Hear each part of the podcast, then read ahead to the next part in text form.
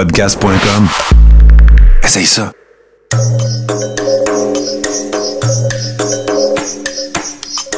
Bienvenue dans le podcast Sur la Terre des Hommes. Pour profiter au maximum de l'expérience du podcast, prenez quelques minutes pour aimer notre page Facebook. Vous pouvez aussi nous suivre sur Twitter au Sur la Terre des Hommes podcast et sur Instagram au Sur la Terre des Hommes podcast. Si vous possédez un iPhone, prenez une minute pour nous laisser un avis. Ainsi, vous allez faire grimper le podcast dans le moteur de recherche. Finalement, si vous voulez encourager Sur la Terre des Hommes et obtenir des épisodes exclusifs, vous pouvez contribuer monétairement sur la plateforme patreon.com. P-A-T-R-E-O-N.com. Recherchez sur la Terre des Hommes et pour seulement 2 par mois, vous y aurez droit. Le podcast peut désormais débuter. Bienvenue sur la Terre des Hommes.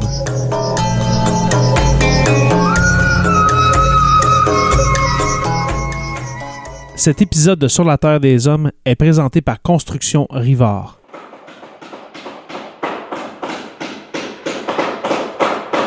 La rénovation et la construction, ça passe par la science du bâtiment et de vraies maisons éco-énergétiques. Un des seuls en Abitibi-Témiscamingue qui construit des maisons Novo Climat et Prénet Zéro. De la fondation à la finition d'escalier, ils font tout. Construction avec un S rivard.com ou contactez-les au 819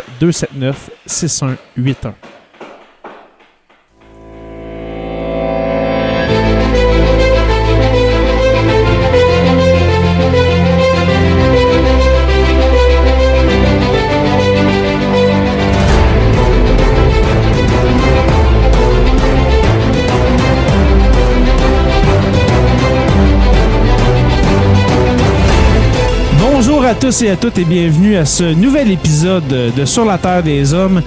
Mon cher Jonathan Saint-Pierre, dit le prof, comment vas-tu? Hey, bonsoir Jérémy, comment ça va toi? Ça va très bien, mon cher. Très, très bien. Et puis, euh, mon cher Joe, euh, chose promise, euh, chose due, eh bien, cette semaine, nous avons Claude Lafleur avec nous.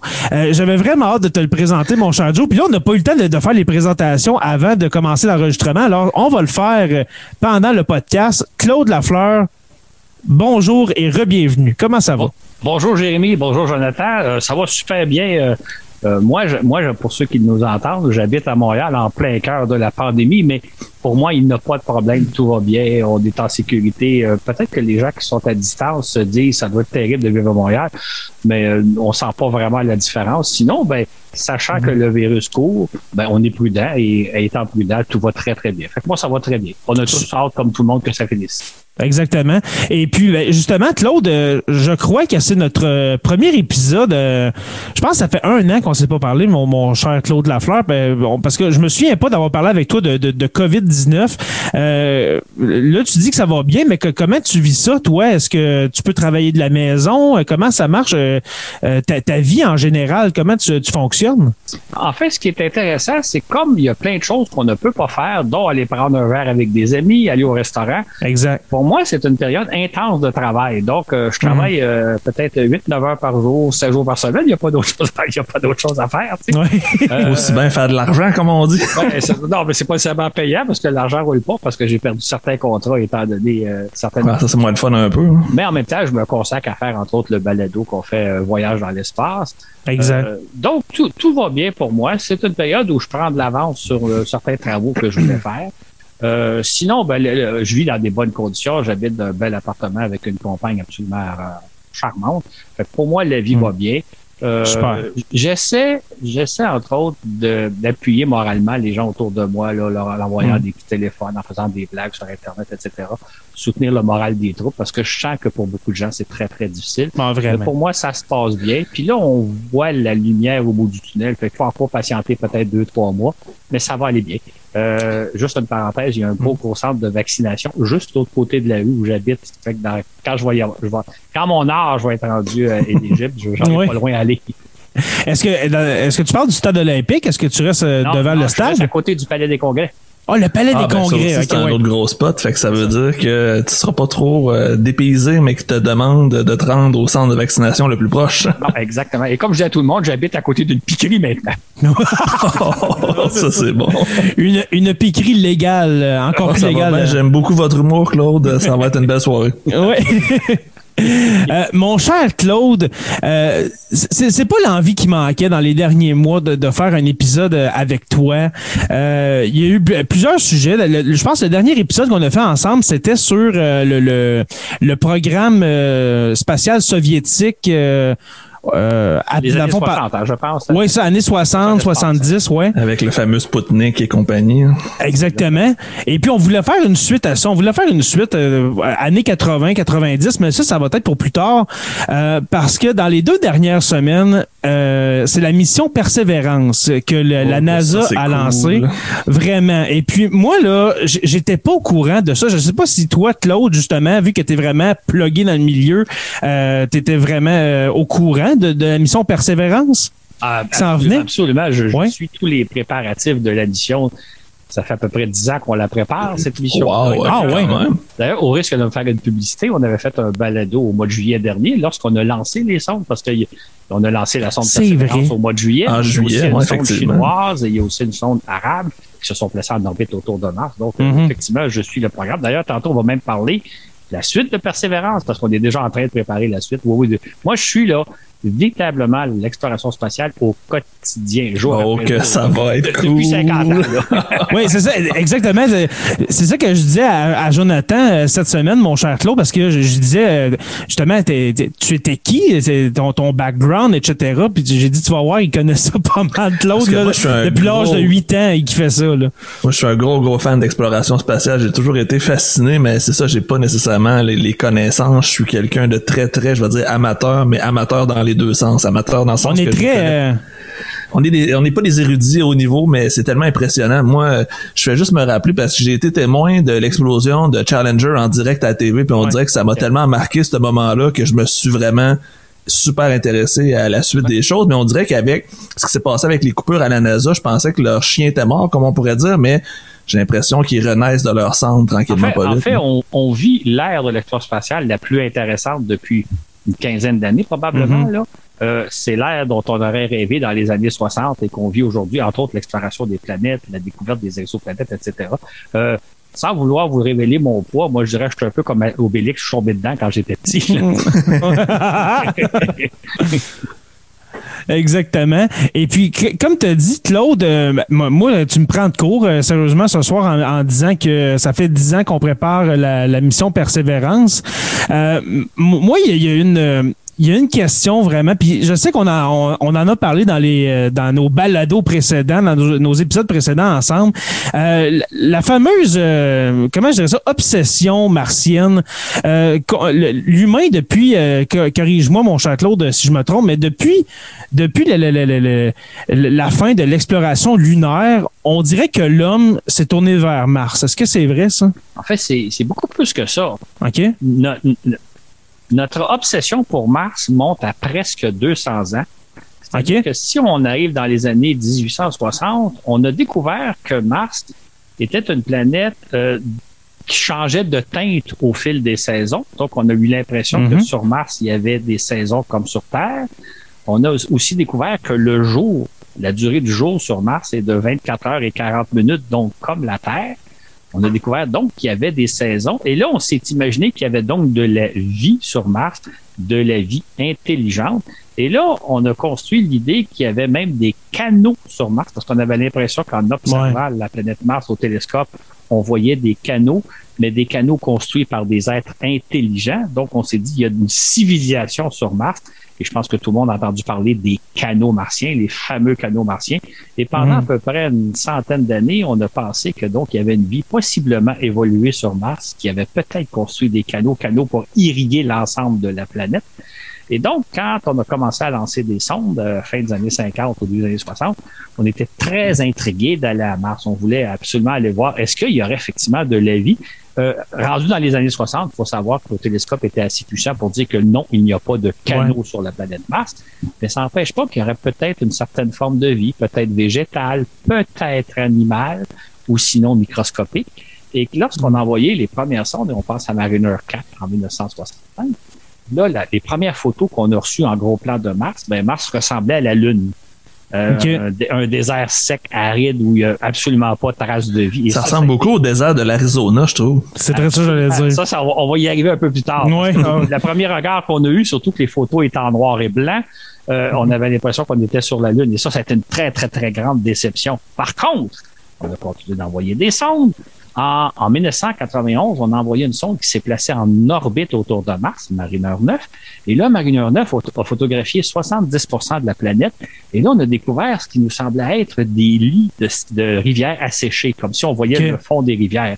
Fait que là, on s'est dit, oh, attends un peu, il y, a de- il y aurait apparence d'eau qui aurait coulé à la surface de Mars. Évidemment, qui dit eau dit possiblement présence de vie parce que l'eau est essentielle à la vie. Fait que là, on, on, on, on, on pla- on planifie toujours des missions d'avance, mais on préparait la prochaine opération qui était les Vikings en 1976. Et en 1976, il y a deux sondes qui se sont posées sur la planète Mars avec des, euh, un laboratoire biologique, on pourrait dire assez primitif par rapport à nos standards d'aujourd'hui, Ouais. afin de voir est-ce qu'il n'y aurait pas des micro-organismes sur Mars. Et les Vikings, ils ont découvert une chimie différente de celle de la Terre. C'est-à-dire qu'il y a des réactions chimiques auxquelles on s'attendait pas. Et pendant quelques semaines, et moi je me souviens, l'été 76, ça a été un été absolument fascinant parce que à chaque jour, on a l'impression qu'on découvrait une forme de vie sur Mars parce qu'il y avait des réactions chimiques qui s'assimilaient à la vie, mais qui étaient en même temps différentes de celles de la Terre. Est-ce que, Après analyse détaillée, on a fini par comprendre que c'était purement chimique et rien à voir avec la vie. Mais plus on avance dans notre exploration, et là je vais aller un peu plus vite, parce qu'on l'a déjà parlé dans certains de nos balados, plus on a découvert qu'effectivement, il y a de la présence d'eau sur Mars. D'ailleurs, le, le, le- le dernier robot, euh, le précédeur, celui qui a prédécédé, pré- euh, celui qui, a- été lancé avant Persévérance, qui s'appelle Opportunity, euh, de- euh, euh, Curiosité plutôt. Euh, Ok. Curiosité, ben lui, il a vraiment identifié qu'à l'endroit où il était, il y a jad- jadis eu de l'eau. Ça a déjà été un lac. Donc là, on dit s'il y a eu de l'eau, on parle il y a plusieurs milliards d'années, peut-être que la vie s'est développée. Et là, nous venons de lancer donc Persévérance. Et Persévérance s'est aussi posé dans un cratère où on sait qu'il y a quelques milliards d'années, c'était un lac. Euh, le cratère où se trouve Persévérance a été un lac pendant des peut-être centaines de quelques centaines de millions d'années. Fait qu'on s'est dit, est-ce que dans ce cratère-là, ce serait pas développé de la vie? Et c'est la mission de Persévérance, à savoir de trouver des possiblement des traces de vie. Maintenant, j'insiste toujours, quand on parle de vie sur Mars, on parle de vie microscopique. On Mhm. parle pas de plantes, on parle encore moins d'animaux et surtout pas de martiens. Mais il semble que sur Mars, on est, il y a de toute évidence la possibilité qu'il y ait eu une vie qui se soit développée à peu près au même moment que sur Terre il y a 3 milliards d'années. Donc, la vie serait apparue possiblement sur Mars comme sur Terre il y a 3 milliards d'années. Maintenant, sur Mars, la vie s'est arrêtée alors que sur Terre, ben, Est-ce que est-ce qu'on sait Claude pourquoi justement que euh, admettons qu'on dit que sur Mars il y avait de l'eau à l'état liquide. Alors euh, qui dit eau dit peut-être même végétation alentour de ces plans d'eau là comment ça se fait que tu sais en même temps le, le soleil il est pas je pense pas qu'il est rapetissé dans les dans le dernier milliard d'années que, euh, que notre système solaire a Comment ça se fait que la, la- que la planète Mars est rendue une espèce de comme un désert de l'Arizona où est-ce qu'il fait en moyenne 160 degrés euh, à la- à l'année longue quasiment? Je pense à même à- sur- pendant l'hiver martien, il peut faire genre euh, jusqu'à moins 100 degrés Celsius. Comment ça se fait que l'environnement martien ait changé autant que ça? Tu sais-tu? C'est une très bonne question. En fait, on, on commence à avoir la réponse. Mais avant de vous donner la réponse, Ok. je vais juste expliquer que ce qu'on a découvert euh, dans les années 2000, c'était que une grande partie de l'hémisphère nord de la planète Mars était recouvert d'eau. Un peu l'équivalent sur Terre. Si vous regardez un globe terrestre, Ouais. sur Terre, c'est l'hémisphère sud qui est en grande partie recouvert d'eau et l'hémisphère nord est plutôt des, des- des- les continents qu'on connaît. Sur Mars, ça aurait été le contraire. Et la question qu'on s'est demandé, il y a eu des océans. Où est passée l'eau? Est-ce Ouais. que l'eau est sous terre, sous le sol? C'est exactement ce que je m'en allais te demander. C'était possible que ce soit des nappes phréatiques ou quelque chose du genre? Exactement, c'est ce qu'on se pose la question. Est-ce que l'eau s'est évaporée ou est-ce que l'eau est sous la surface ou un peu des deux ou autrement?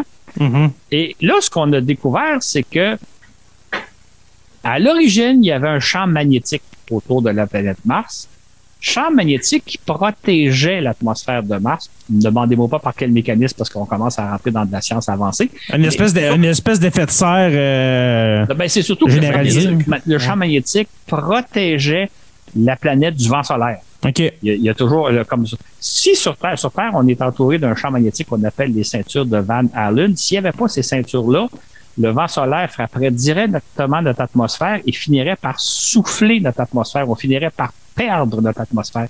Hmm. Et il semble que c'est ce qui est arrivé sur Mars. Au début, sur Mars, il y avait un champ magnétique qui protégeait l'atmosphère contre le vent solaire. Ce champ magnétique-là s'est apparemment éteint. Et résultat, Mars a perdu son champ magnétique et là, euh, le vent solaire a directement soufflé sur l'atmosphère et Mars a perdu une bonne partie de son atmosphère, dont possiblement une bonne partie de l'eau. Ça, c'est les plus récentes découvertes qu'on a fait ces dernières années. Ça se peut que ça change, ça se peut que nos, nos, nos notions soient, soient, soient raffinées par la suite, mais ce qu'on comprend, c'est que Mars aurait perdu son champ magnétique, perdu son atmosphère et perdu son eau. D'où le fait qu'il y a peut-être 3 milliards d'années, il y avait de l'eau sur Mars un peu comme sur Terre. Aujourd'hui, il y en a presque plus. Il y en aurait probablement en sous-sol. On pense qu'il y a de l'eau à certains endroits en assez grande concentration, donc po- possiblement comme de la boue, possiblement même peut-être une nappe phréatique. Et c'est sûr qu'on n'a pas encore repéré, on, on a repéré des traces de ce genre de phénomène-là. Mais c'est sûr que si on repère des nappes phréatiques ou des, de, de la boue, on va être très intéressé d'aller l'investiguer, mais on n'est pas encore Mhm. rendu là. Ce sera pour les prochaines missions. Est-ce que c'est quelque chose qui serait possible sur Terre, qu'on perde notre champ magnétique puis qu'on se fasse comme, je veux dire, aspirer notre atmosphère, notre eau, notre air et compagnie? C'est une question que j'ai l'intention de poser à un spécialiste de la question dans quelques semaines, quelques mois. Est-ce que ce qui est arrivé sur Mars pourrait arriver sur Terre? Euh, je pense que la réponse, c'est non, mais il faudrait demander à des spécialistes. On, on a un bel exemple de, des fois, les gens se demandent à quoi ça sert d'explorer les planètes. Il y a tellement de choses à faire sur Terre. Ben, justement, oui. C'est peut-être un bel exemple, c'est que si on découvre que Mars a perdu son champ magnétique, si on découvre le pourquoi c'est arrivé, on va peut-être apprendre quelque chose de très important par rapport à nous sur Terre. Maintenant, je veux, rés- je veux rassurer nos auditeurs parce qu'on vit dans une période quand même assez troublée, assez inquiétante. Je pense pas qu'on a à craindre que ça arrive sur Terre. Il manquerait plus rien que ça. Ouais, c'est ça. Exactement. Fait je pense qu'il il faut pas s'inquiéter, mais c'est une découverte intéressante de savoir. euh, et ça, c'est une de façon générale, j'ai beaucoup expliqué à propos de Mars, mais je dirais de façon générale, c'est c'est la, la raison pourquoi on s'intéresse à Mars. Mars ressemble à la Terre. Pourquoi il y a une différence? Pourquoi la vie s'est développée sur Terre, ne s'est pas développée sur Mhm. Mars? Qu'est-ce qui est arrivé sur Mars? C'est la grande question, dans le fond, qu'on se pose depuis des décennies. On avance dans nos recherches, on découvre quantité de choses, mais on a encore beaucoup, beaucoup, beaucoup à apprendre. Ben oui. Et puis ça va continuer après notre mort. Là. On s'entend qu'on ne saura pas tout dans les 20 prochaines années. là, on s'entend. Moi, Jérémy, là, ma, ma- plus grande peine quand je vais mourir, là, Ouais. c'est- on en parlait un jour avec des gens, je me disais, c'est de pas connaître la suite. C'est de dire, Ouais. qu'est-ce qu'on va découvrir dans 50 ans, dans 100 ans, dans 200 ans?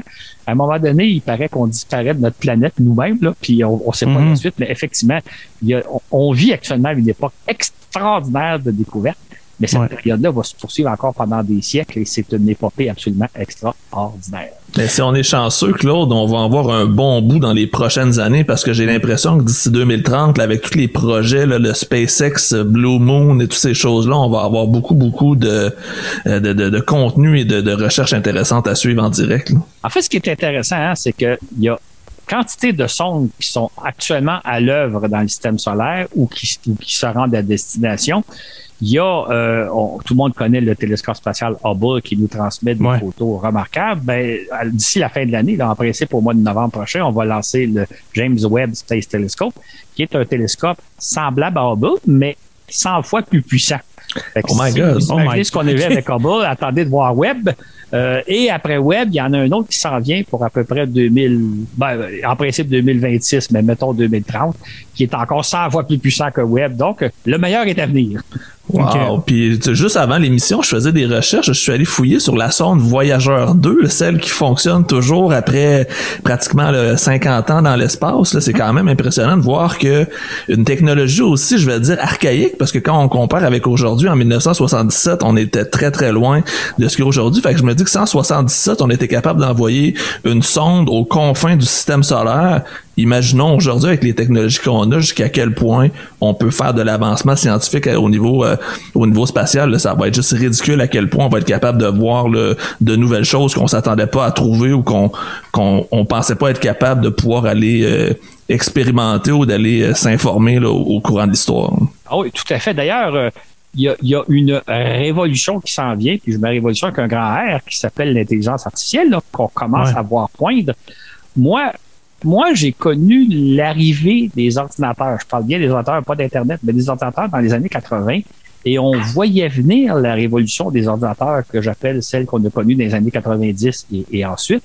Et jamais j'aurais pu imaginer vivre dans le monde que je vis aujourd'hui avec les ordinateurs. On a chacun nos ordinateurs, on communique avec, on est sur Internet. Exact. je pense que la révolution de l'intelligence artificielle, d'ici à peu près une dizaine d'années, c'est quelque chose de comparable, sinon plus. Euh, retourner dans les années 80 alors qu'on n'avait pas d'ordinateur personnel, personne, rien. Regardez le monde aujourd'hui, puis dites-vous, ben, c'est ce qui s'en vient d'ici 10-15 ans avec l'intelligence artificielle dans nos vies personnelles, puis évidemment au niveau des recherches scientifiques, au niveau de l'espace, les sondes qui vont être dotées d'intelligence artificielle avancée, ça va être extraordinaire ce qu'ils vont être capables de faire. Mm. D'ailleurs, juste, juste un détail pour revenir sur Persévérance. Persévérance a fait quelque chose qu'on n'avait jamais fait euh, dans le domaine de la conquête spatiale. C'est-à-dire que quand Persévérance s'est posée sur Mars euh, le 18 février dernier, dans les minutes précédant son atterrissage, elle a analysé le sol où elle s'en allait. donc, elle photographiait le sol. Elle analysait les photos pour voir, y a-tu des roches, y a-tu des ravins, y a-tu un... C'est une bonne place pour atterrir.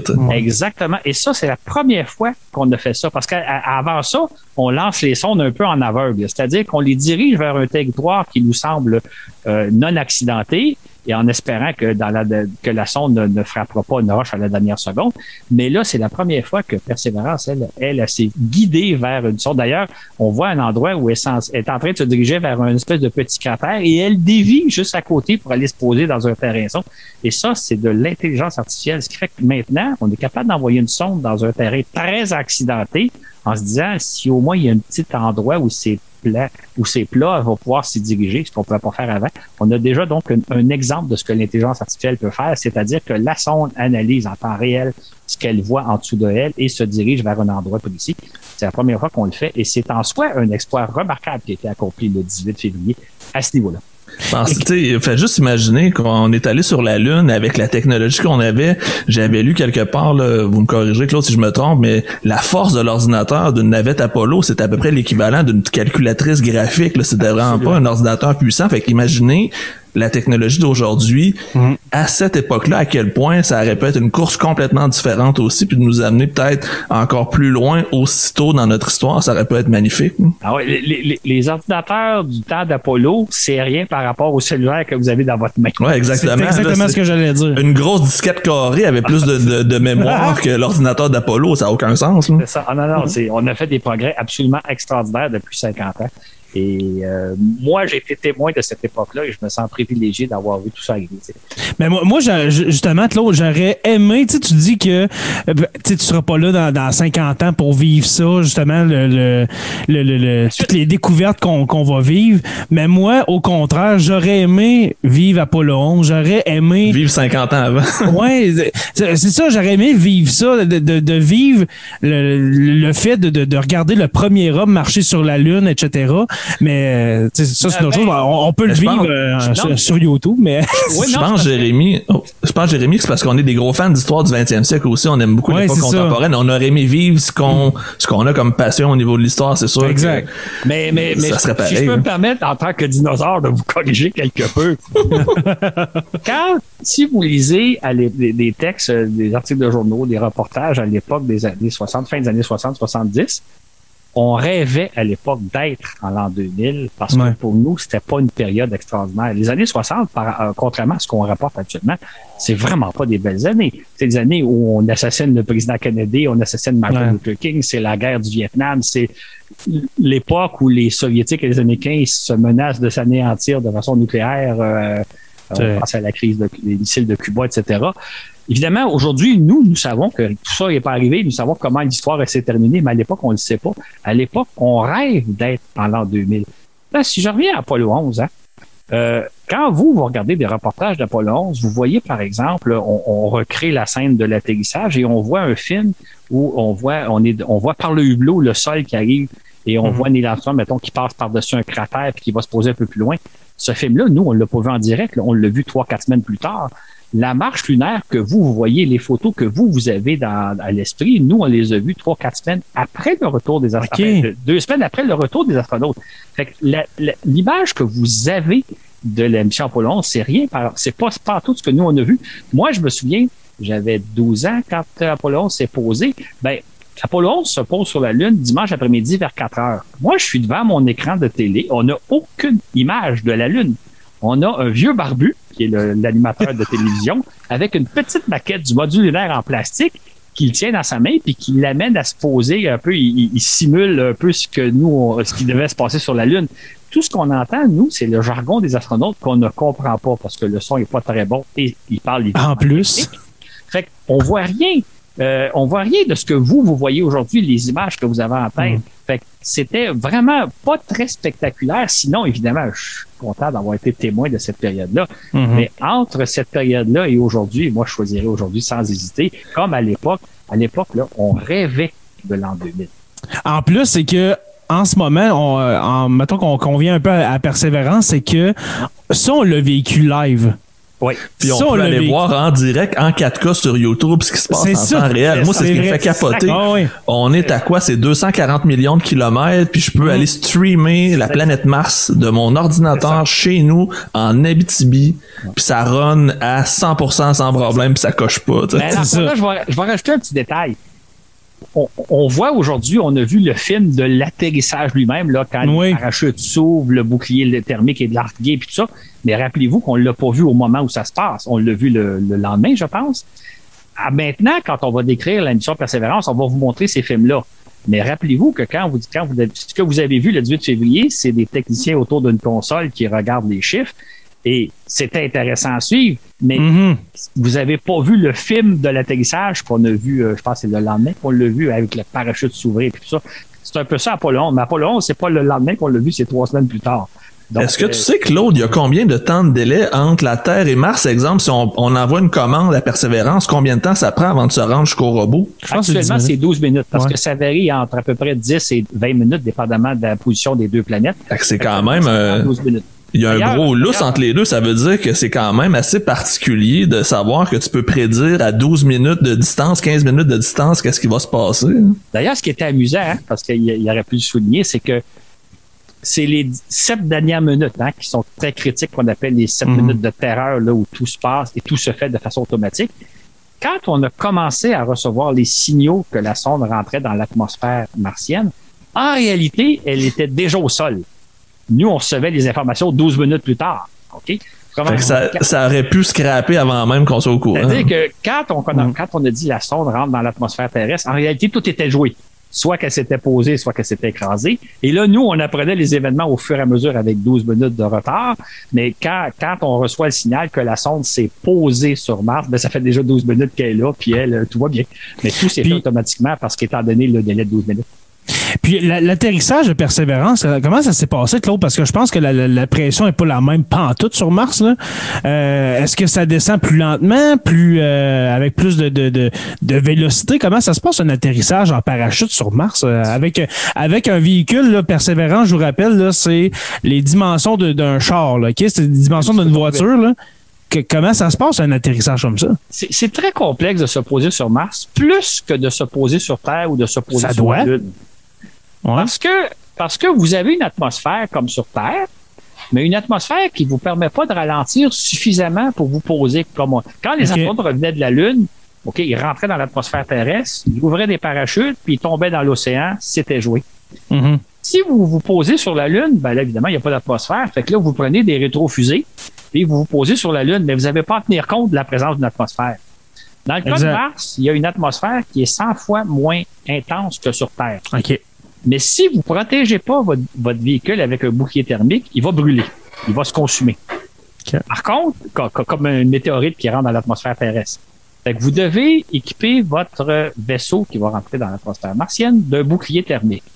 Par contre, l'atmosphère, qui est 100 fois moindre que celle de la Terre, vous permet pas vraiment de ralentir plus qu'il faut. Ils ont utilisé un parachute qui a permis de perdre une partie de la vitesse, mais pas suffisante. Il a fallu que vous, à ce moment-là, vous usiez des rétrofusées comme sur la Lune. À ce moment-là, vous avez donc l'inconvénient d'utiliser des parachutes, des rétrofusées, un bouclier thermique pour finalement arriver au sol. Et tout ça se déroule à une vitesse absolument faramineuse. C'est ce qu'on appelle les sept minutes de terreur, c'est-à-dire que tout doit s'enclencher les uns après les autres. Il n'y a pas de place pour l'erreur.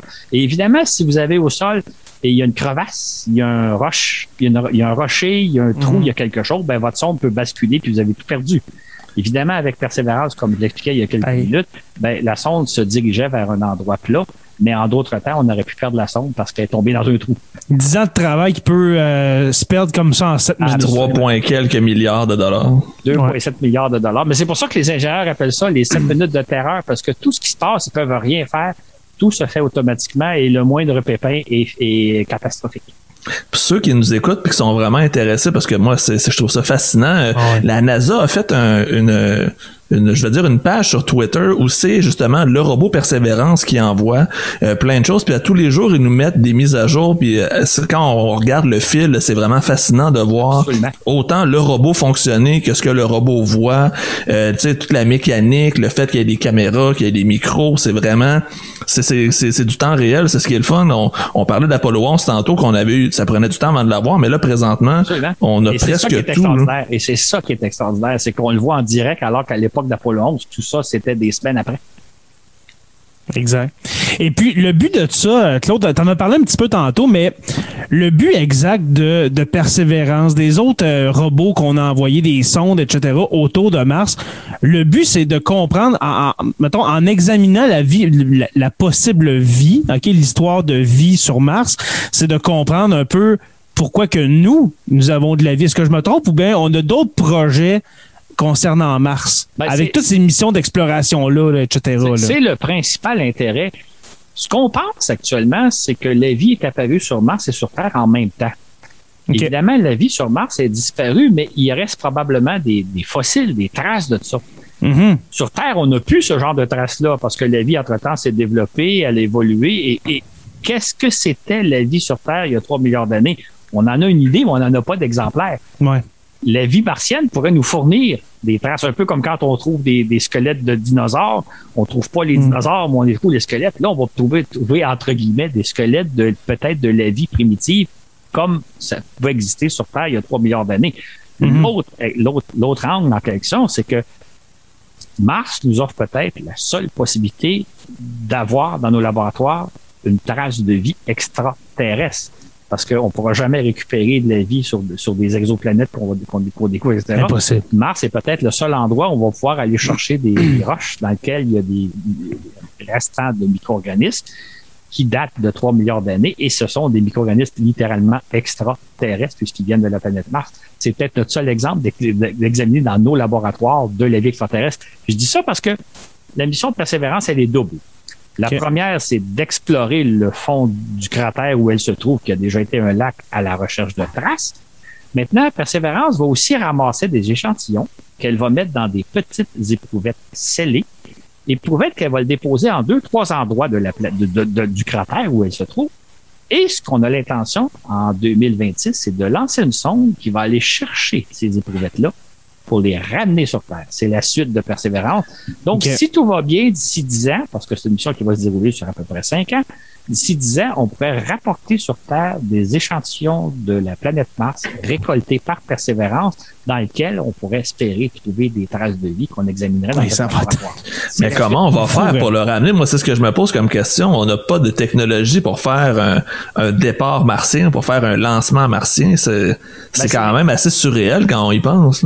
C'est l'étape où on est rendu. D'ailleurs, il faut juste savoir, on ramène pas Persévérance. Persévérance va rester sur Non, c'est ça, mais je veux dire, comme on disait, on allait chercher des échantillons, il faut quand même qu'il quelqu'un qui fait un aller-retour. C'est ça, exactement. Ben, en fait, là, c'est une mission qui est aussi complexe qu'une mission Apollo. Si vous voulez, je peux vous l'expliquer brièvement. Oui, vas-y. Mm-hmm. On va d'abord lancer, la NASA va en principe en 2026, la NASA va lancer une sonde qui est destinée à aller se poser dans le cratère où se trouve Persévérance. Sur cette sonde-là, il y a un autre petit véhicule tout-terrain, un astromobile semblable à Persévérance, mais beaucoup plus petit, qui lui devrait aller chercher les échantillons il va aller où se trouve dans le cratère, les rapporter, les mettre à bord d'une capsule qui est au sommet de cette sonde-là. Et cette sonde-là, la capsule va décoller de la fusée martienne, du sol de Mars, pour aller se placer en orbite autour de Mars. Entre-temps, les Européens ont relancé une autre sonde qui va s'être placée en orbite autour de Mars, qui va effectuer un rendez-vous avec la capsule ouais, qui s'est envolée de Ah, ouais. La capsule va être placée à bord de la sonde européenne, qui, elle, va revenir sur Terre. Donc, il va faire le chemin inverse, ce qu'on n'a jamais fait jusqu'à maintenant, et va normalement venir à, à se poser sur Terre comme une capsule Apollo. Ben voyons donc, c'est capoté. Dans le Ah, fond, c'est- Claude, là, dans, dans le fond, c'est le, ça va être le même principe que quand on a envoyé les hommes sur la Lune et puis qu'on les a ramenés à bord de la capsule pour retourner sur Terre. C'est le même principe, là. C'est- C'est le même principe à quelques détails près. Sauf que là, c'est une planète, durer là. cinq ans. Ouais, c'est- On parle de centaines de millions d'années et tout doit se faire euh, de façon automatique. Puis évidemment, quand vous avez des astronautes à bord d'un vaisseau, s'il y a un imprévu, ils peuvent réagir. Dans Ouais. le cas des sondes, ben, on a une certaine forme d'intelligence artificielle puis tout ça, fait que ils peuvent faire face à un certain nombre de, de, de problèmes techniques, mais ça se peut aussi qu'un pépin fasse que la sonde ne puisse pas résoudre le problème et qu'on perde tout. Ça va être une mission absolument extraordinaire. C'est une espèce de mission Apollo qui va durer cinq ans et qui va se dérouler de façon totalement automatique sur des centaines de millions de kilomètres de, de, de, de distance. Aucun C'est sens. fascinant si ça se Wow. Moi, moi, je suis sans mots là, de, de savoir que ça, que, ça, que, que ça, ça, ça va je se m'attendais produire. pas à ce que ça soit aussi. Tu sais, je savais que ça allait être complexe, mais je savais pas qu'il y avait déjà un plan de détaillé qui savait exactement ce qu'il voulait faire pour que Ah ça ouais, fonctionne. on est en train de le préparer. Euh, si je peux me permettre une petite publicité, euh, quand on fait nos balados voyage dans l'espace, euh, on publie en même temps un, un fascicule euh, Oui. euh, sur le sujet. Et dans ce fascicule, on explique cette mission-là avec les dessins, les photos. Fait que les gens peuvent le retrouver d'ailleurs. Si vous allez sur Amazon puis vous tapez mon nom Claude Lafleur, vous allez le retrouver. Là, c'est le fascicule euh, 48, je pense. Est-ce que c'est celui que tu m'as envoyé, Claude? Oui, c'est celui que je t'ai envoyé, effectivement. Oui, c'est le 47. C'est le 47 au- Ouais. à l'assaut de la planète Mars. hein. Exact. C'est ça, OK. Bon, ben là-dedans, vers la fin, là, vous avez l'explication de la mission que je viens de vous donner avec les photos, euh, avec les, dessins, évidemment, parce que la sonde n'existe pas encore.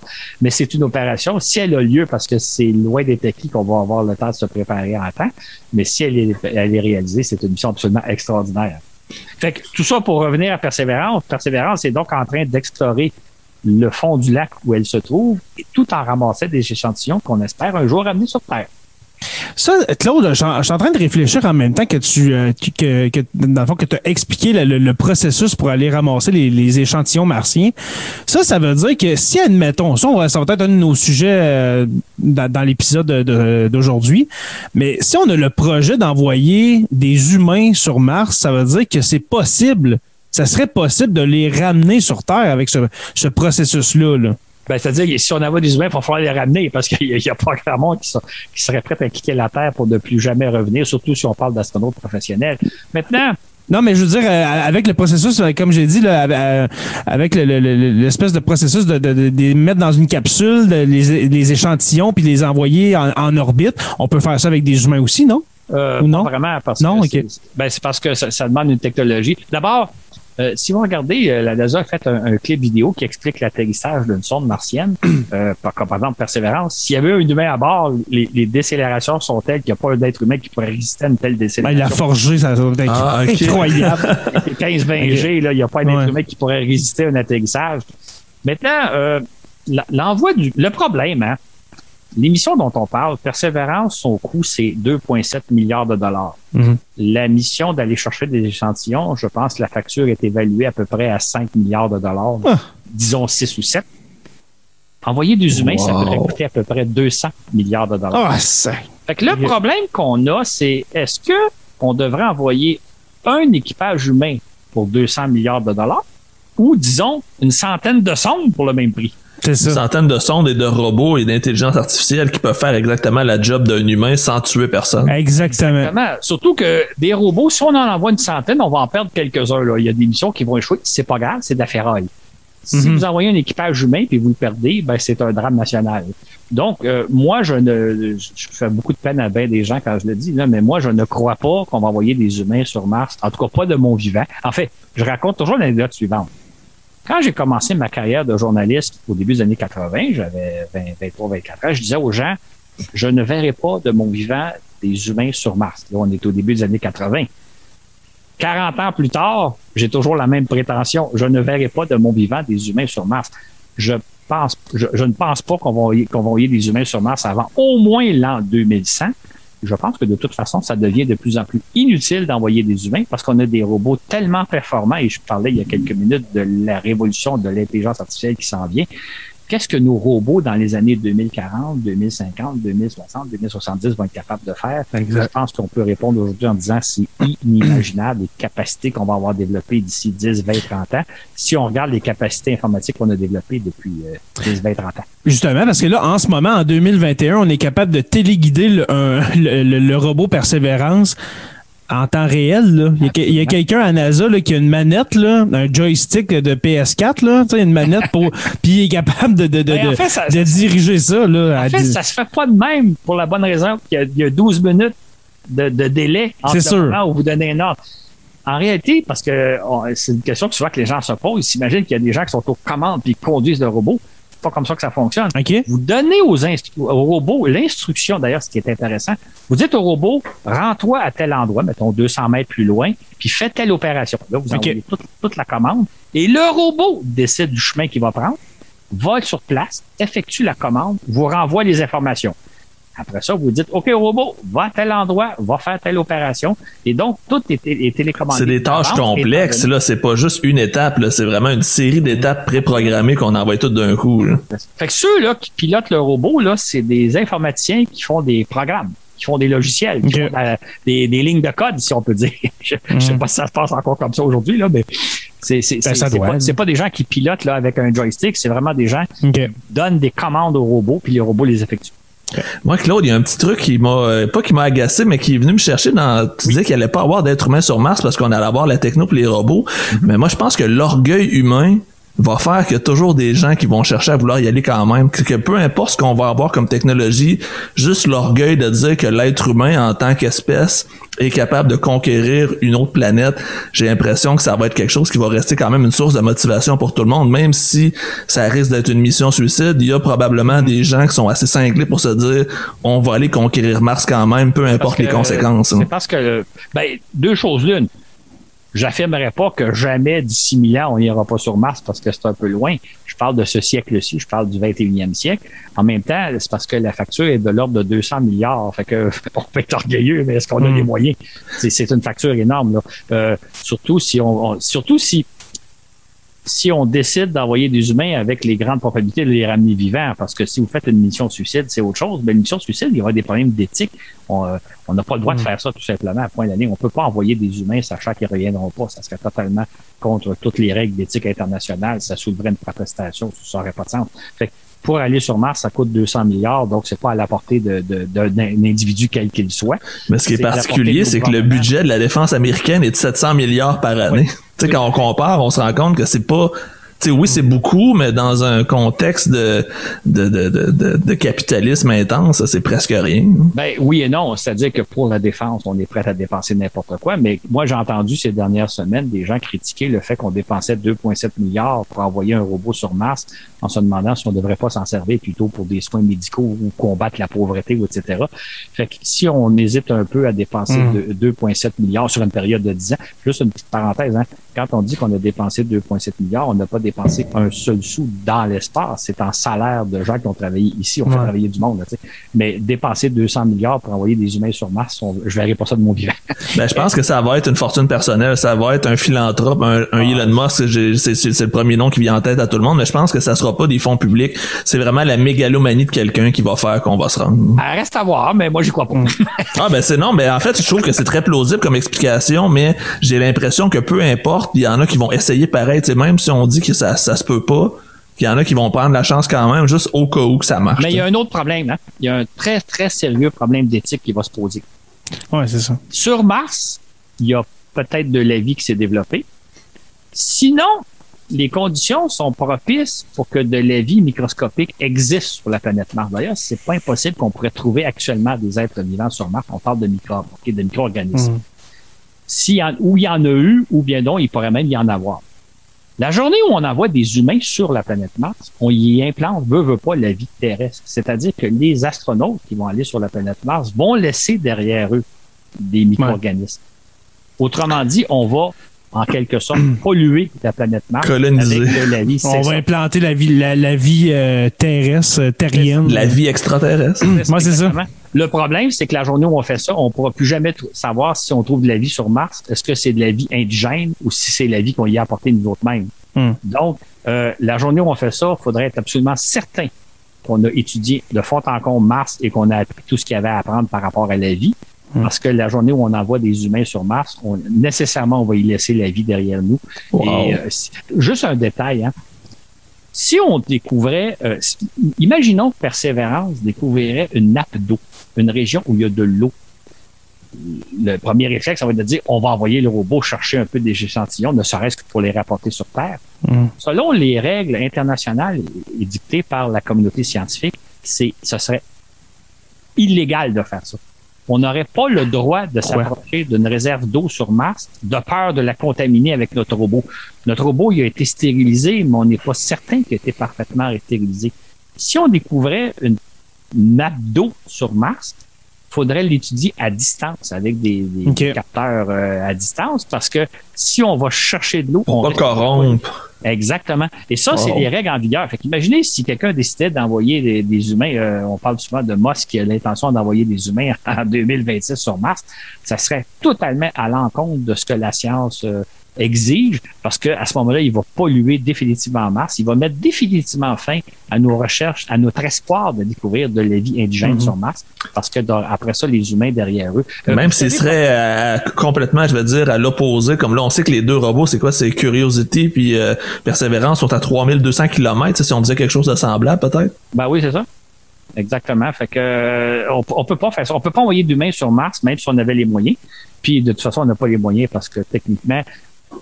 on, on ne dispose pas aujourd'hui de la technologie nous permettant de faire atterrir des humains sur Mars puis qu'ils soient encore vivants. Faire atterrir des robots, c'est autre chose parce que les robots, on les conçoit solidement, Hmm. mais les humains, ils sont ce qu'ils sont, puis vous pouvez pas les soumettre à une décélération de 15 à 20 G comme on soumet les sondes. Ça n'a aucun sens. Ben justement, Claude, dans notre dernier épisode de Sur la Terre des Hommes, on, on parlait, on, on parlait justement de l'épisode d'aujourd'hui qu'on allait enregistrer. Et puis, je, je voulais te demander de, de réexpliquer un peu les conditions de vie. Admettons qu'on enverrait des hommes vers la planète Mars. Ce serait quoi les conditions de vie de, ben, dans le fond, de vol, dans le fond, de, la navette, de, de cette navette-là, qui partirait de la Terre pour se rendre sur Mars? Parce que là, on parle de la décélération. Déjà là, euh, les, euh, les astronautes se, se feraient effoirer comme des crêpes, là. Mais juste le fait de partir et puis de, de, de, tu sais, de, de voyager dans l'espace jusqu'à Mars, veux-tu un peu décrire, à- euh, ça serait quoi, mettons, aujourd'hui, là, mettons, le, le, le- je sais pas moi, le, le- le 4 mars 2021, on s'en va sur Mars, qu'est-ce qui se passerait dans ce, ça serait quoi la navette, etc., là? Les conditions de vie à, à bord, là. Je dirais d'abord que ça va être des conditions horribles. Ça doit. Parce que, d'abord, si on lance un vaisseau vers Mars, on va lancer le vaisseau le plus compact possible parce que chaque kilo coûte une fortune à envoyer vers Mars. Fait qu'on lancera pas, par exemple, une station spatiale internationale vers Mars. On pas. On lancerait, disons, une espèce de capsule dont l'espace intérieur, ce serait probablement celui d'une camionnette, euh, une, une petite camionnette, OK? Genre Imaginez- une Dodge Caravane, là. Quelque chose comme ça, exactement. Imaginez que vous êtes enfermé dans cette camionnette-là pendant 6 à 8 mois pour vous rendre à Mars. OK? Donc, et vous avez presque rien à faire parce que je fais toujours le parallèle avec la Station spatiale internationale. Les astronautes qui passent six mois dans la Station spatiale internationale, ils ont des centaines d'expériences à faire, etc. Ils ont beaucoup de quoi, ils ont beaucoup d'équipements, donc ils ont beaucoup de quoi s'occuper. Dans le cas présent, vous avez le minimum pour vous maintenir en vie, donc vous avez à peu près rien à faire pendant les 6 à 8 mois. Hmm. Première chose. Fait qu'imaginez-vous, vous passez 6 à 8 mois dans une camionnette. Deuxième Sans se lever, j'imagine. On peut pas ben bouger. oui, on donc vous pas- pourriez flotter dans la camionnette, vous êtes en apesanteur, c'est pas pire, mais vous n'avez rien à faire. Deuxième élément, c'est qu'après quelques jours de vol, vous êtes rendu à une distance suffisamment loin pour que le compte, pour qu'il y ait un délai dans vos contacts avec la Terre. C'est-à-dire, vous appelez la Terre, allô, allô, la Terre, et la Terre prend 3-4 secondes à répondre, allô, allô. Et là, c'est difficile de maintenir. on- on- ça nous est arrivé des fois au téléphone, il y a un petit délai de 2-3 secondes, là, puis Mhm. c'est déjà difficile. Et ce délai-là, ce délai-là va augmenter jour après jour après jour. Au début, c'est quelques secondes entre le moment où vous envoyez un signal et le moment où vous avez votre réponse. Après ça, c'est quelques, quelques dizaines de secondes. Après ça, c'est quelques minutes. Ce qui fait qu'au bout d'à peu près, probablement une semaine ou deux, vous pouvez plus être en contact direct avec la Terre. C'est-à-dire, vous pouvez plus converser avec la Terre. vous avez des conversations à sens unique. Vous envoyez un message, bonjour, bonjour, tout va bien à bord, voici ce qui se passe, etc. Je m'ennuie un peu. Là, vous avez votre réponse peut-être 5-10 euh, minutes plus tard, quelqu'un qui dit, ben ici sur Terre, tout va bien, je vais vous donner les plus récents résultats sportifs et tout ça. Mais vous pouvez pas avoir de contact direct avec les gens. Troisièmement, une fois que vous êtes rendu relativement loin de la Terre, après 2, 3, 4, 5 jours de vol, il n'y a plus rien à voir. C'est le néant. Espace interplanétaire. Vous avez perdu la Terre de vue. Vous n'avez pas encore Mars. Mars, vous allez la voir dans quelques mois. Vous êtes comme dans le vide total. Il fait noir. Vous voyez peut-être des étoiles. Et j'ajouterais que vous filez à une vitesse de plusieurs dizaines de milliers de kilomètres heure, mais vous n'avez pas l'impression que vous bougez. Vous avez l'impression que vous êtes parfaitement immobile. On a un peu l'effet quand on est en avion. Hein. Tous ceux qui ont fait des vols d'avion, une fois que l'avion a décollé et est rendu à son altitude de croisière, on, regarde par le hublot, on a l'impression qu'on est à peu près stationnaire. Bon, en, regardant avec le temps, on voit que les nuages finissent par passer, on voit qu'on avance. En réalité, on avance à une vitesse de 5, 6, 7, 800 km heure, mais on a l'impression qu'on avance à c'est un kilomètre heure ou quelque chose comme ça. Mm. Dans, dans le vaisseau martien, vous avez aucun point de référence et vous avez aucune vibration, aucun bruit. L'avion nous donne l'impression, on sent l'air qui passe du côté de l'avion, ça fait un vombrissement, puis tout ça. L'avion bouge un peu, l'avion est un peu brassé parce qu'il y a des courants d'air. Dans le cas d'un vaisseau qui est entre la Terre et, Mars, il n'y a aucune vibration, il n'y a aucun point de repère. Vous avez l'impression que vous êtes littéralement enfermé dans une boîte de conserve avec rien à faire, pas en mesure d'avoir de contact, de conversation directe avec la Terre, et vous avez l'impression qu'il ne se passe rien, qu'il bouge rien. Seulement dans les peut-être deux dernières semaines de votre arrivée, là, vous allez voir la planète Mars se rapprocher jour après jour, et là, vous allez avoir l'impression qu'il se passe de quoi. Mais pendant à peu près un bon 5-6 mois, vous avez l'impression qu'on vous enferme dans une petite boîte de conserve. Vous êtes quoi, deux, trois humains, peut-être, vous êtes, on va envoyer plus qu'une personne en même temps, mais vous êtes deux, trois humains à rien faire pendant six mois de temps pour arriver à Mars. psychologiquement, ça, ça, ça, serait l'enfer. Oh wow, surtout dans le, concept que c'est le néant, il n'y a pas de bruit, il n'y a rien. C'est ça, c'est ça. Tu flottes dans rien, là, wow. Exactement. Et évidemment, ça, c'est l'aller, le retour va être pareil. Hein? Mm-hmm. Comment dire, il y a, il y a peut-être quelques semaines aux abords de Mars où il se passe de quoi, mais après ça, quand vous revenez, c'est un autre six mois où là aussi, vous n'êtes pas en contact avec la Terre, vous avez l'impression qu'il se passe rien. Fait que, autrement dit, d'un point de vue strictement psychologique, moi, je pense qu'une mission, une mission vers Mars, c'est à peu près impossible mm-hmm. dans la technologie qu'on a actuellement. Euh, je ne sais pas dans 100 ans ou dans 200 ans, là, mais pour l'instant, de mettre euh, deux, trois humains dans un équivalent d'une wagonnette, une minivan, avec à peu près rien à faire pendant six mois, le temps d'arriver à Mars, euh, je pense que ah, ils ont le temps. qui sera capable de résister à ça. Ben justement, ils ont le temps de s'entretuer quasiment. Là. même, même si, mettons, tu étais dans un, dans un vaisseau où est-ce que tu as vraiment de l'espace, comme dans des films de science-fiction qu'on voit, tout ça, c'est quand même quelque chose de, de, l'impression de ne pas avancer dans, le néant. Là, c'est... Puis, euh, tu sais, tu. À pas de son, pas d'image. Non, mais à ton esprit doit flancher en disant, oui, on, on avance-tu? Il se passe-tu de quoi? Là? Oui, on est-vous pas? Stock, on est-tu. Ouais, c'est ça. Moi, là, j'ai. Je parle comme vous aussi, j'ai fait un certain nombre de voyages. Mettons, je suis allé en Europe en avion. Je trouve ça long, 8 heures en avion. je me dis, imagine. Quand je suis en avion, quand je suis en avion, je me dis, trouve ça long, 8 heures. Imagine 8 mois, tu sais. Ben, c'est ça. ben, pour, pour, nous, là, que, de la BTB, quand on va, mettons, à Montréal, là, à peu près, ben, moi, personnellement, c'est euh, 7h30, 8h. Okay? À peu près, moi, je suis au Témiscamingue. Joe, c'est quoi, c'est 6h, 6h30 à partir de Rouen? un bon 6h30, 7, dépendamment du trafic. OK. Ben, moi, personnellement, là, justement, dans ma, dans ma propre minivan, ouais, où, est-ce qu'on est trois humains, moi, ma conjointe et mon, euh, mon petit hobbit, mon, euh, mon fils, moi, il faut que je sorte aux deux heures. Là. OK. C'est impossible. Moi, moi, je peux pas, je peux pas faire un voyage euh, d'une traite. Il faut que je sorte aux 2-3 heures pour me dégourdir, etc. Fait que déjà là. Tu serais pas un bon candidat. Non, moi, je serais pas un, bon, un bon, candidat pour le projet Mars. Euh, non, soyez-en assurés. Il faut rajouter qu'une mission vers Mars dure entre deux ans et deux ans et demi parce que. En plus. Il y a des. Fait imaginez que vous quittez la Terre, vous quittez tous ceux que vous aimez, les votes, pendant deux ans, deux ans et demi, avec lequel vous ne serez pas en contact euh, direct pendant tout mhm. ce temps-là. Euh, moi, j'ai posé la question à plusieurs astronautes que j'ai rencontrés, dont entre autres Marc Garneau, Chris Hadfield, en disant si on vous offrait un voyage à Mars à l'époque, est-ce que vous accepteriez? Ils disaient non. Parce qu'il n'y a pas beaucoup de gens qui seraient prêts à dire moi, je quitte la Terre et j'aurai, je, je, vais avoir des nouvelles de, de, de mettons, de, des gens que j'aime parce qu'ils vont m'envoyer des, des, vidéos en quelque sorte, mais je serai jamais en conversation directe avec eux. Fait que moi, je vais pouvoir leur envoyer des vidéos en disant je suis dans mon vaisseau martien, tout va bien, là, puis eux vont me rendre un retour, ben nous sommes sur Terre, voici. Mais vous serez, vous pourrez pas communiquer, euh, tu, tu, me parles de ton hobbit, imagine quitter ton hobbit pendant deux ans et demi sans, sans, pouvoir lui parler en termes directs, Exactement. sans pouvoir parler à ta compagne. Tu sais. Fait que d'un point de vue psychologique, c'est probablement impossible comme mission dans les conditions actuelles. Peut-être que dans 100 ans, on, on, aurait des vaisseaux à la Star Trek, puis là, ce serait une colonie qui s'en ira vers Mars, je ne sais pas. Là. Mais pour l'instant, d'envoyer mm. des gens dans un vaisseau qui a de la, la dimension d'une camionnette euh, pendant pendant six mois aller puis six mois revenir, c'est presque psychologiquement euh, impossible. Et là, je ne mm. parle pas de la technologie pour atterrir sur Mars, parce qu'on Juste psychologiquement. Moi, je pense d'ailleurs que la, la plus grande, la plus grande, le plus grand obstacle d'une mission martienne, il n'est pas technologique, parce que la technologie, on peut déjà développer, il est psychologique. C'est comment, comment faire en sorte que des gens puissent endurer un tel voyage de six mois, six à huit mois? C'est sûr qu'il doit, il devrait favoriser les gens qui sont célibataires sans enfants. il va y avoir probablement un profil très, très spécifique de personnes à aller chercher. Ouais, mais juste de, juste de simuler ça sur Terre, de dire on vous enferme dans une boîte de conserve pendant six mois, vous avez rien à faire, euh, bonne chance. Y aurait-tu moyen, là je vais loin, mais y aurait-tu moyen, genre, je sais pas, de les faire entrer en hibernation, je sais pas, Quelque chose de même, là, je sais pas, parce que c'est sûr qu'en état d'éveil, tu, tu, tu, survis pas à ça, c'est ben, impossible. C'est ce qu'on pense. Ouais. Et, ça, et ça, les gens ont toujours l'impression que il n'y aura pas de problème, que ça va être excitant, de, un voyage entre Mars et la Terre, ça va être absolument excitant. Mais non, il y a six mois, ben, j'ai l'impression qu'il se passe absolument rien. Il n'y a rien ouais. à voir par les hublots, sinon quelques étoiles. C'est ça. T'sais.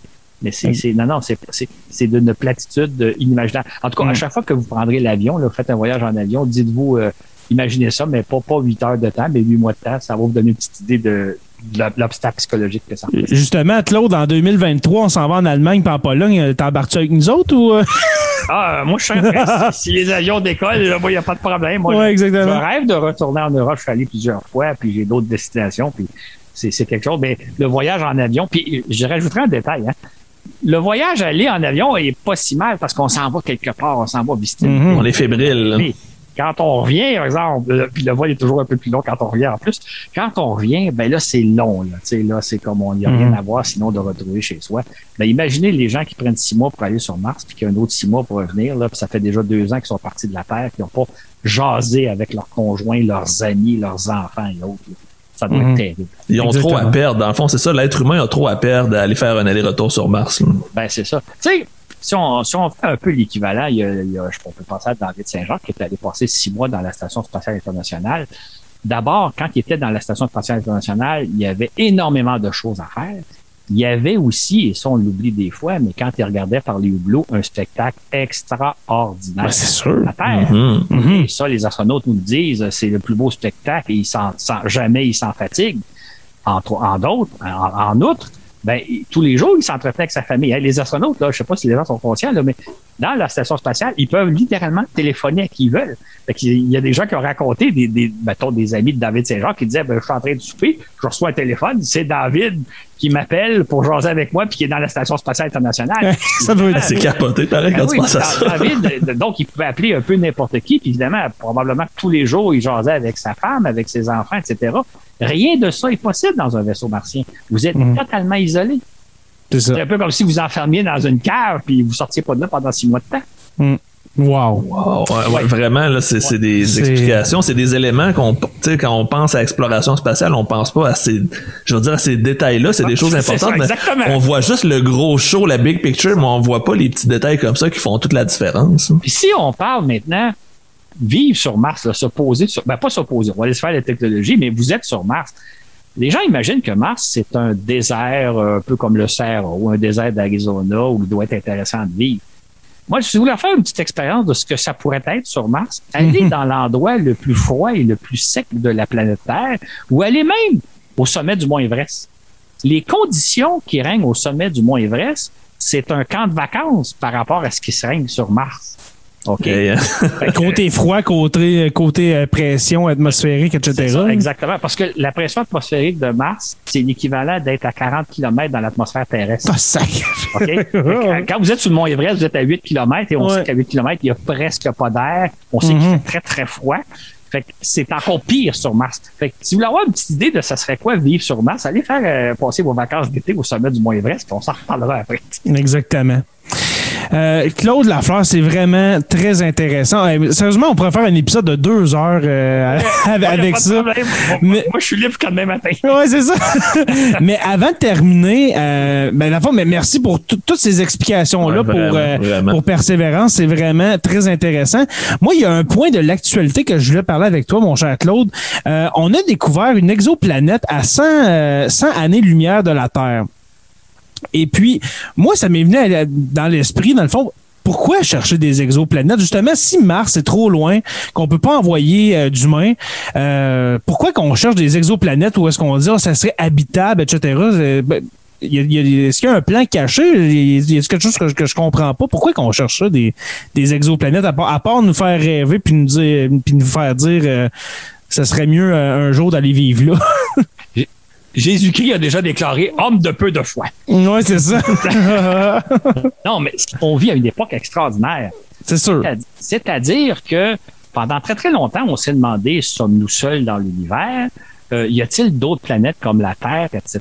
Et là, Mhm. depuis 25 ans, on est en train de découvrir des planètes autour de d'autres étoiles. On a découvert des milliers de planètes. Mhm.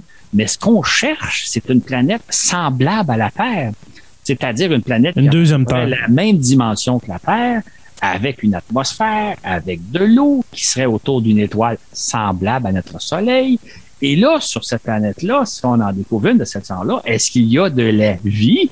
Est-ce que la vie ressemble à la vie terrestre ou pas? Donc, ce qu'on est en train de chercher, c'est des terres, c'est des planètes semblables à la nôtre, ce qu'on n'a pas encore trouvé. On a découvert des milliers d'exoplanètes et surtout, ce qu'on a découvert, c'est la diversité des planètes. C'est-à-dire, il existe une quantité faramineuse de planètes dont on ne soupçonnait même pas l'existence. Euh, on pense à des... Je vais, donner juste un exemple parce qu'un type de planète qui m'in- qui m'in- qui m'intrigue énormément, Mhm. c'est ce qu'on appelle les planètes océans. Imagine Oui. une planète un peu plus grosse que la Terre qui est entourée d'une couche d'eau de plusieurs centaines de kilomètres d'épaisseur. hein. Nos océans, ils ont quelques kilomètres d'épaisseur. Là, imaginez une planète où, où il y a un seul océan qui englobe toute la planète. Océan qui mesure plusieurs centaines de kilomètres et qui dit ce genre de planète-là, il dit sûrement de la vie. Il y a sûrement de la Mhm. vie dans un océan comme ça. Quel genre de vie, quel genre de planète, quel genre de monde? On n'a pas quelque chose de comparable dans notre système solaire. Fait que, autrement dit, on est en train de découvrir des mondes très différents de nous autres, d'une autre. On est en train aussi à la recherche d'une planète semblable à nous et on est en train de, de- de- de développer les technologies qui vont pouvoir nous permettre de savoir y a-t-il de la vie sur d'autres planètes et si Mhm. oui, quel genre de vie? Et là, je vais juste ouvrir une parenthèse, si tu me permets, mon cher Jérémy. Ah oui. Beaucoup de gens disent, ben c'est sûr qu'on n'est pas tout seul dans l'univers, euh, il y a de la vie en masse, etc. Donc les humanoïdes existent, on est peut-être même visité par certains et tout ça. Il faut faire des nuances. La nuance, c'est la suivante. Selon nos connaissances actuelles, tout indique qu'il y a de la vie probablement en abondance dans l'univers. Puis même, je vais rapetisser un peu, je vais dire juste notre galaxie. C'est Mhm. pas si mal, il y a 200-300 milliards d'étoiles. Il y a probablement de la vie en abondance dans notre galaxie. Mais ça ne veut pas dire que c'est des humanoïdes. Ça ne veut pas dire que c'est de la vie semblable à nous. Et pour une raison très, très simple.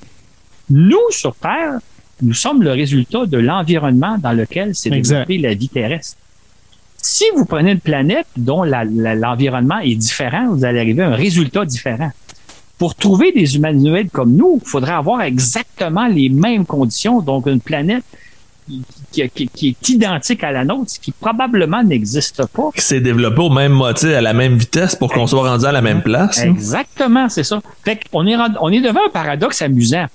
Quand les gens disent on n'est pas seul dans l'univers, oui, tout à fait, euh, on a de bonne, bonne raison de penser qu'il y a même beaucoup de formes de vie dans l'univers, mais on est probablement le seul, les seuls de notre genre. Parce que probablement qu'on retrouverait pas un environnement semblable ou même identique à celui de la Terre quelque part dans notre galaxie. Fait que Mhm. la vie est abondante, mais les humanoïdes tels que nous on existe, ben, probablement qu'on est seul de notre gang. Comme sur d'autres planètes, il y a d'autres formes de vie, mais qui n'existent peut-être pas nulle part ailleurs parce que les conditions sont jamais les mêmes. Euh, Mhm. je, je fais souvent la comparaison.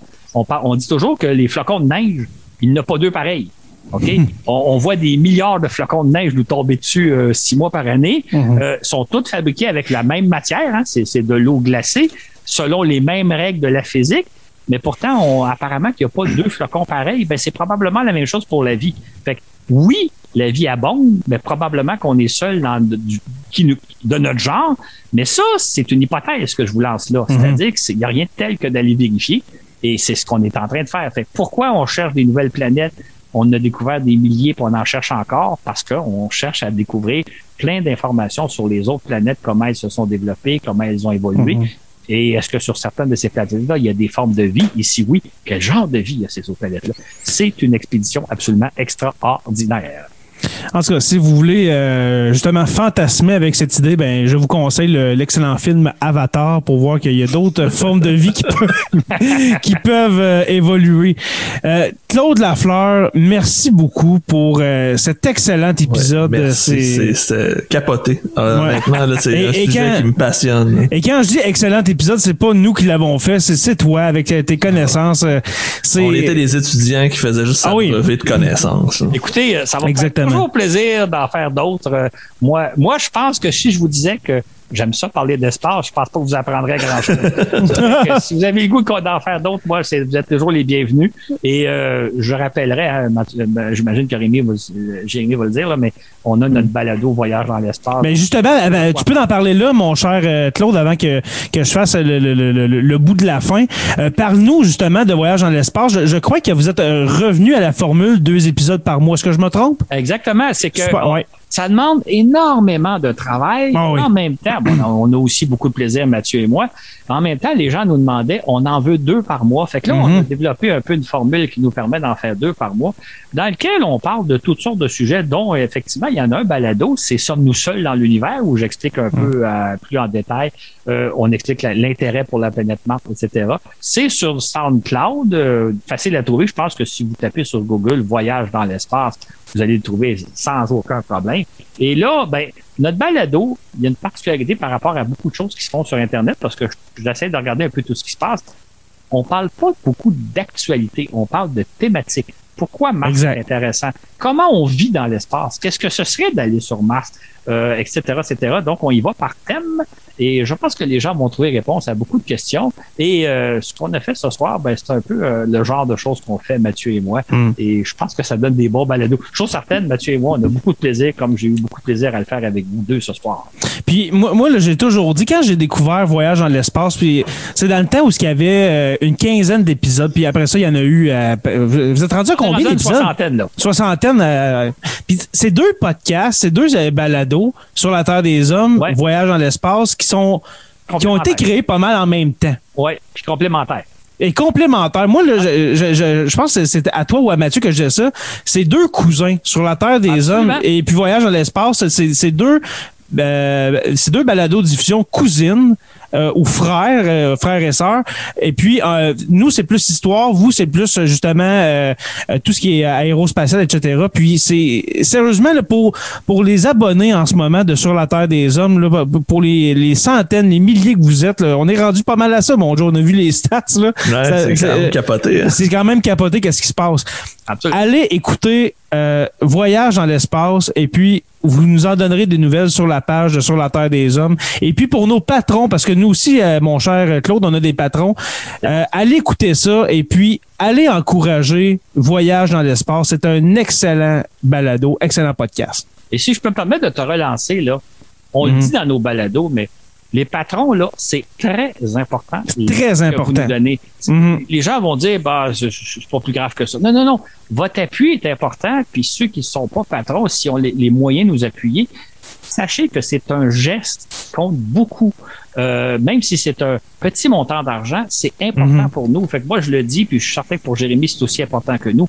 Si vous pouvez Ouais. nous appuyer en tant que patron, faites-le, c'est très important. C'est Pour le un temps. soutien moral précis. C'est une bonne tape dans le dos, comme on dit. Exactement. Ben justement, pour le, pour le temps qu'on met, pour la recherche qu'on fait, pour euh, le, le temps d'enregistrement, c'est sûr que c'est par passion qu'on fait ça, de, de la Ah balado, du podcast. On le fait pas pour l'argent. C'est c'est sûr, parce que sinon, euh, jamais que ça aurait existé, le voyage dans l'espace ou bien sur la Terre des Hommes.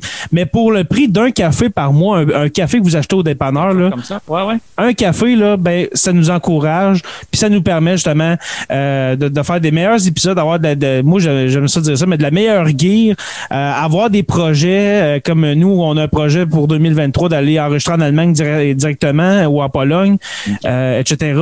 C'est justement pour faire grandir nos émissions qu'on fait avec cœur, avec passion. Puis comme Joe a dit, ben, c'est une tape dans le dos.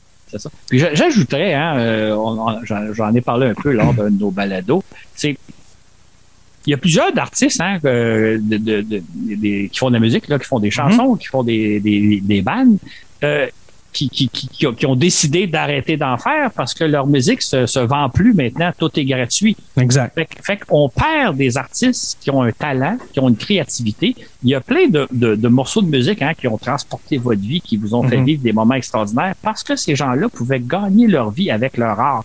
C'est de moins en moins possible maintenant parce Mhm. que tout devient gratuit. Fait en ne n'achetant pas la musique, en ne souscrivant pas au, comme Patreon à des balados, vous allez vous priver d'une créativité de gens qui sont prêts à donner leur âme pour faire quelque chose de bien, mais Exactement. avec un minimum de moyens. Fait que quand vous nous soutenez, c'est un peu comme quand on achète la musique des artistes que vous aimez. Si vous aimez un artiste, achetez sa musique, parce que si vous achetez pas sa musique, il en fera plus de musique.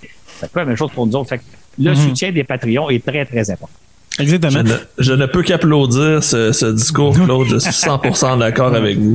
Puis tu sais, c'est- c'est pas c'est pas une menace de- d'arrêter nos, euh, nos, nos émissions, c'est que faut pas oublier que justement c'est gratuit, puis ça va tout en l'être sur la Terre des Hommes, voyage dans l'espace. Il y a, Tu sais, oh, vous pourriez, euh, mettons Claude euh, et puis Mathieu, euh, rendre Voyage dans l'espace uniquement disponible à des Patreons, mais en même temps, comment que vous allez être connu par après? Tu sais, si vous êtes juste disponible sur Non, Patreon, c'est pour ça que ce qui, ce qui va arriver, c'est qu'il y, a- il y a deux choses. il faut que ça reste gratuit. là, Il y a deux choses. C'est que nos, nos Patreons ont des avantages que les autres n'ont pas, entre autres les fascicules. Exactement comme nous avec nos historiens. moi. C'est ça, exactement.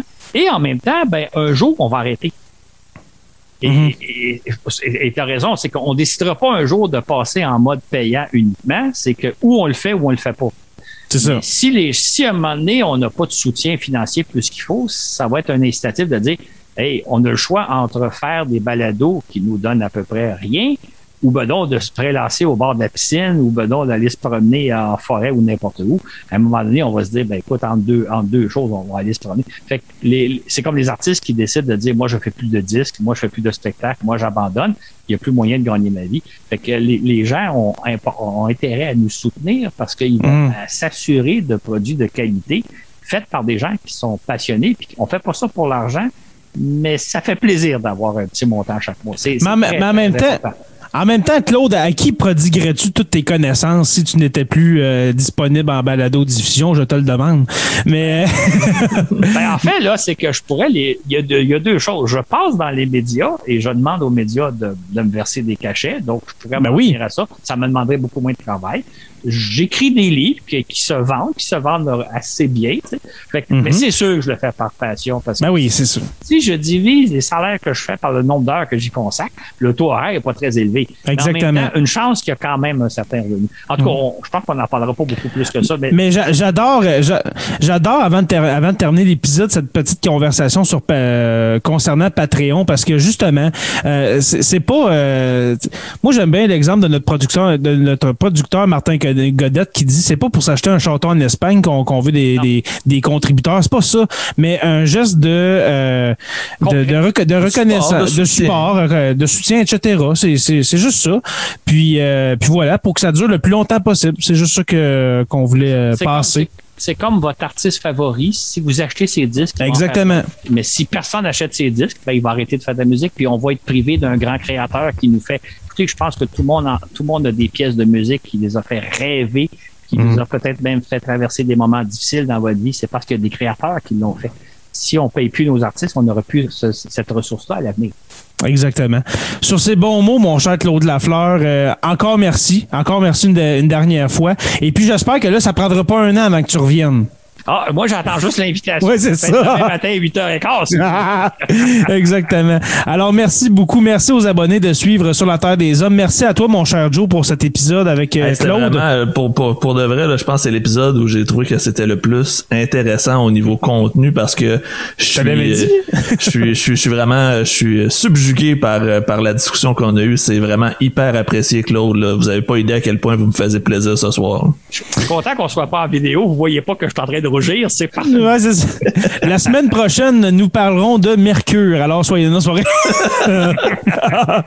Alors, nous sommes disponibles, oui, sur Apple Podcast, Spotify, Google Play et YouTube au Sur la Terre des Hommes podcast. Allez vous abonner, ça, monte, euh, ça monte de plus en plus les abonnés euh, sur euh, YouTube. Merci à nos patrons, les curieux, Stéphanie Théberge, Mario Drouin, Audrey Perrin, Nathalie Marcil, Sonny Reed, Julie Marcoux, Étienne Quévillon, Jean Sanson, Suzy Harel, Simon Dumas, David Desbiens Marcoux et François Dessureau. Les stagiaires, Olivier Sauvé, Francis Furoy, Jean-Sébastien Lamarche, Martin Godette, Georges Dumais, Gabriel Anderman, Simon Robitaille, Jade Rousseau, Mélissa Lepresseur, Sébastien Canal-Ouergo, Alexandre Martineau, Gabriel Lambert, Simon Ferland, Anne-Marie Bonneville, Audrey Loyer, Mélissa Frappier, Mike Rivard, Pat Cadorette, Sicam, Marie-Claude Beaupré, François Roy et Marc Boutin. Les historiens Joe Vadeboncoeur, Mathieu Lauzon et Louis-Philippe dit le loup Labadie. Et puis euh, euh, l'érudit euh, François Brassard. Et puis notre orateur, notre présentateur officiel, notre commanditaire euh, Construction Rivard, Construction avec un S Rivard de Rouen-Noranda. Et puis pour contribuer, si vous voulez juste nous encourager, pas être membre de la communauté, si on veut, Patreon, eh bien, il y a le lien PayPal, paypal.me, alors paypal.me euh, barre oblique SLTDH. Je vous invite à rejoindre la page Facebook Sur la Terre des Hommes, la communauté, pour venir discuter avec nous. Sur la Terre des Hommes est une présentation des éditions Derniers mots. Merci à podcast.com et puis n'oubliez pas qu'à tous les jours, nous écrivons l'histoire. Merci et on se revoit la semaine prochaine pour une autre page d'histoire de Sur la Terre des Hommes. Salut tout le monde!